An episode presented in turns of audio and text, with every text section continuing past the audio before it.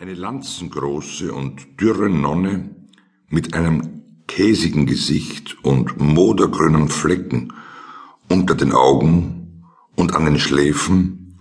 steht unter dem geduldigen Kastanienriesen,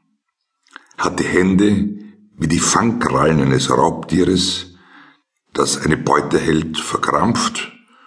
und rat dazu ein Gebet um das andere herunter.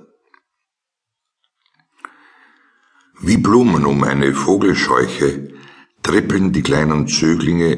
des Kindergartens mit den unruhigen Füßchen wippend vor der Nonne in den kühlen Kies hinein.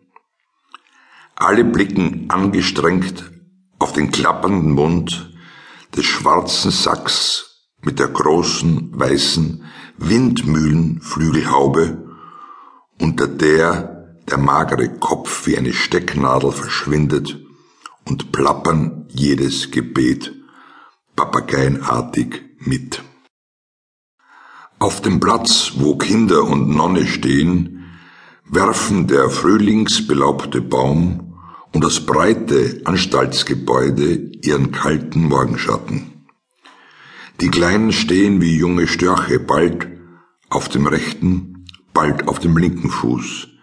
sich mit den nackten Sohlenflächen des hinaufgezogenen Fußes die fröstelnde Wade des stehenden Fußes reibend. Wenn der laue Wind hinter dem Haus hervor durch die betenden Kinder läuft und ihnen von der schönen Wiese,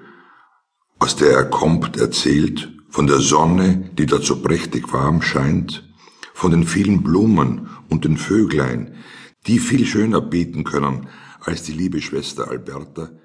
wenden die